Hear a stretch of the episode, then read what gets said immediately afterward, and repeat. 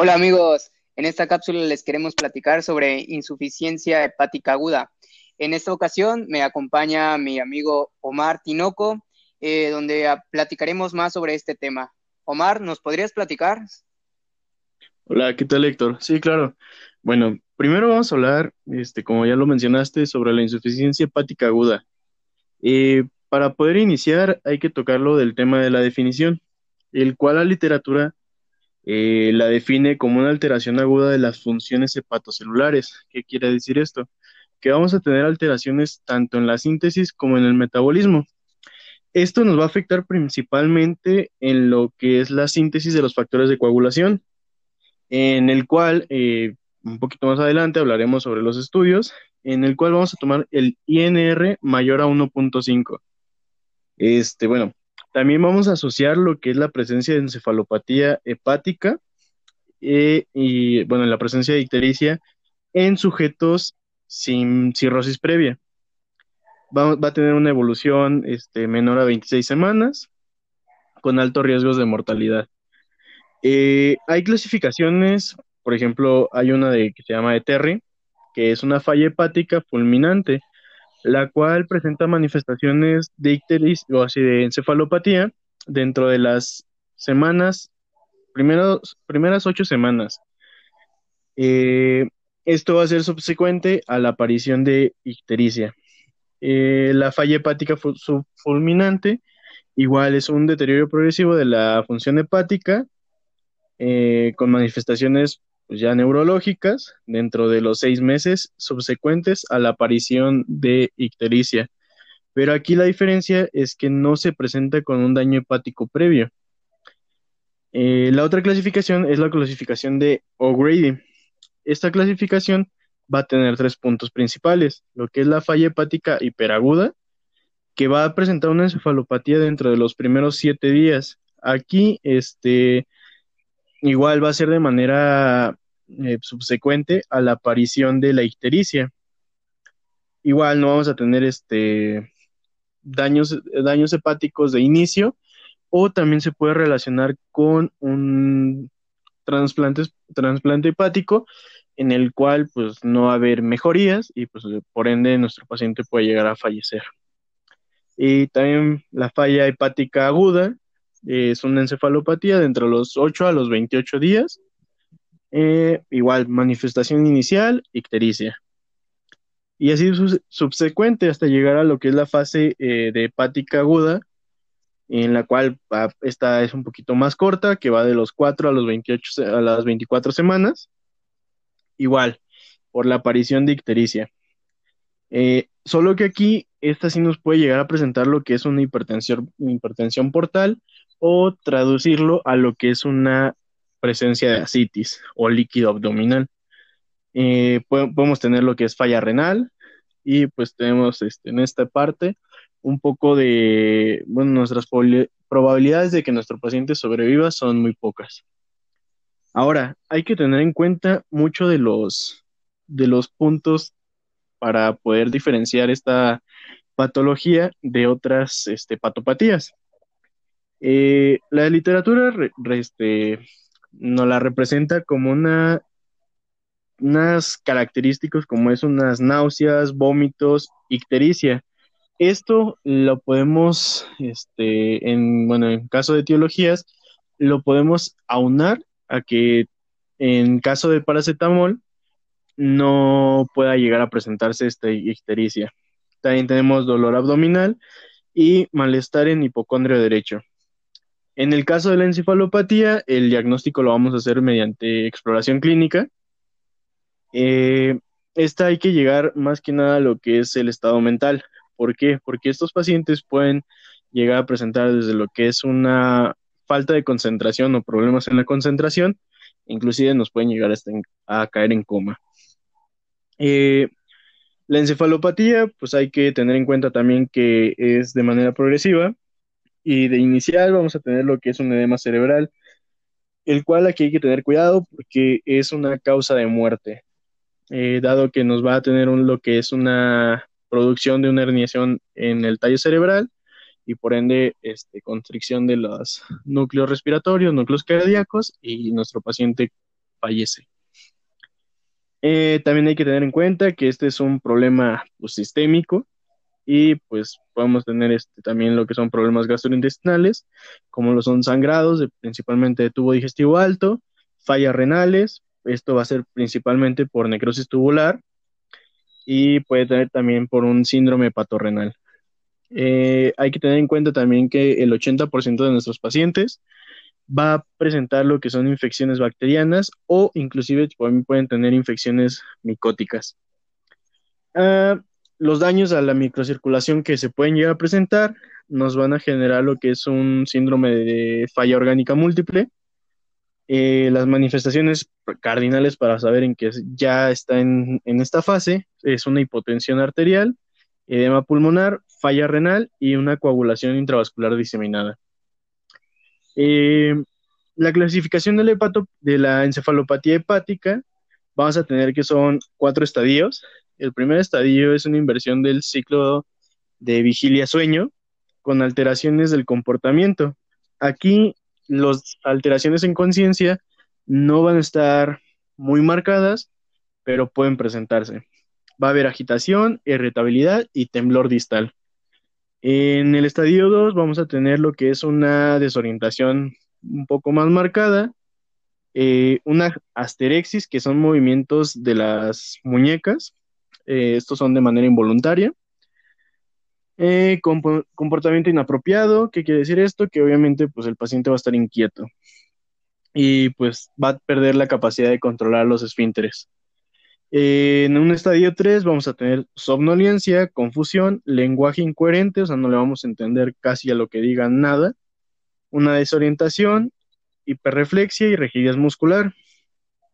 Eh, en un estadio 4, pues nuestro paciente ya de plano no va a poder responder, dado que pues el daño ya está generando a mayor rapidez y en mayor gravedad. En las etiologías de una falla hepática hay que buscar siempre lo que es una historia clínica del paciente. Eh, hay que hacerle, pues también basarnos en lo que son los exámenes serológicos y las características radiológicas e histopatológicas que puedan llegar a presentar nuestros pacientes. Eh, hay que tener en cuenta que las patologías pues, se van a generar, eh, principalmente esta, por tóxicos que va a representar un 10% en el cual el principal agente que nos puede llegar a generar esto es, un es el consumo en altas dosis del paracetamol. Em, también tenemos lo que son los agentes virales, principalmente por hepatitis A y hepatitis B. En hepatitis B es la principal causa viral de falla hepática aguda. Eh, aquí en México se puede llegar a presentar esta patología principalmente por hepatitis E. También podemos tener datos de este, que nos puedan llegar a generar esto, son la hipoperfusión, que es una insuficiencia hepática secundaria a una isquemia. Eh, y en misceláneos también lo mencionan que hay que tener en cuenta la paciente embarazada, dado que la presencia de preeclampsia, eclampsia en el tercer trimestre nos pueda llegar a inclusive a generar un daño hepático considerable. Eh, bueno, Héctor, pues por mi parte ahorita sería todo. Este, ahora sí, si nos gustas comentar con lo que es la parte de diagnóstico. Muchas gracias, Omar. Sí, eh, siguiendo con el tema, en la parte de diagnóstico, pues como lo mencionaste, es importante la identificación de la enfermedad, pues por la habilidad de la habilidad clínica del médico. Sin embargo, sí es necesario realizar algunos estudios eh, y si los podemos hacer todos, pues qué mejor. Entre estos estudios se encuentran los niveles séricos de paracetamol, un panel toxicológico, serologías virales que son para hepatitis A, B, C, anticuerpos virales para herpes simple, eh, anticuerpos de, para varicela zoster, pruebas de embarazo, como lo mencionaste, anticuerpos antinucleares, anticuerpos anti músculo liso, anti-LKM, niveles séricos de inmunoglobulinas, serología para VIH, lactato arterial y los niveles de amonio arterial. Eh, como ves, son bastantes, pero son necesarios para la identificación de esta patología. También algunos pacientes eh, manifiestan hipoglucemia y también acidosis metabólica. Eh, este dato de acidosis metabólica refiere un mal pronóstico para el paciente. Otra prueba que se puede realizar es la biopsia hepática, donde proporciona información sobre la causa. Datos como, o más bien, estudios como ultrasonido Doppler, tomografía o resonancia magnética, estos se utilizan para descartar la posibilidad de síndrome de Budd-Child o infiltración maligna. Eh, los diagnósticos diferenciales se pueden encontrar septicemia, hepatitis alcohólica, púrpura trombocitopénica trombótica. En cuanto al pronóstico del paciente, estos se pueden dividir en dos tipos. Eh, pacientes que mejoran con medidas de soporte en terapia intensiva y pacientes que para sobrevivir requieren un trasplante hepático. Por lo tanto, identificar la causa de insuficiencia hepática nos va a ayudar al pronóstico. Eh, se utiliza también unos criterios. Eh, este, esta clasificación también se conoce como King's College y donde divide cuando el paciente tiene la causa etiológica por paracetamol o no es por paracetamol. Cuando es por paracetamol se tienen criterios como un pH arterial menor a 7.3 o un pH arterial de lactato mayor a 3.5 a, a las 4 horas, un pH arterial de lactato mayor a 3 milimol a las 12 horas o un INR mayor a 6.5 y creatinina sérica mayor a 3.4 y una encefalopatía grado 3 o 4. Eh, todos estos criterios se van a relacionar con una mortalidad del 50%, aunque es un poco alto, es tratable todavía en esta parte. Por otro lado, tenemos la clasificación no relacionada al paracetamol, donde tienen criterios de INR mayor a 6.5 o cualquiera de las siguientes, de las cuales son edad menor a 10 años o mayor a 40 años, una ictericia de duración mayor a 7 días, y también una bilirrubina sérica mayor a 17.5. Todos estos criterios se relacionan con una mortalidad del 80%, lo que nos damos cuenta que es aún peor cuando la causa etiológica no es por paracetamol. Eh, en este caso, cuando no es relacionada con paracetamol, la suma de tres criterios nos da hasta un 95% de mortalidad lo cual ya es necesario aquí un trasplante. Ahora, abordando en el tratamiento de, esta patología, es obviamente necesario eh, recurrir a unidad de cuidados intensivos y donde también se debe de manejar el soporte vital del paciente. Eh, problemas específicos como el edema cerebral que mencionabas, es necesario un monitoreo de la presión intracraneal en estadios de encefalopatía 3 y 4 se aconseja una elevación de la cabeza de 30 grados. También se eh, considerar diuréticos osmóticos como manitol eh, en infusión de 15 a 20% con una dosis de 0.25 a 2 gramos por kilogramo. También evitar uso de benzodiazepinas y otros sedantes. En cuanto a la coagulopatía, eh, utilizar vitamina K es recomendable a dosis de 0.5 a 2.5 miligramos intravenoso y el transfundir plaquetas o plasma fresco congelado es solo es si es requerido por sangrado o eh, previo a un procedimiento.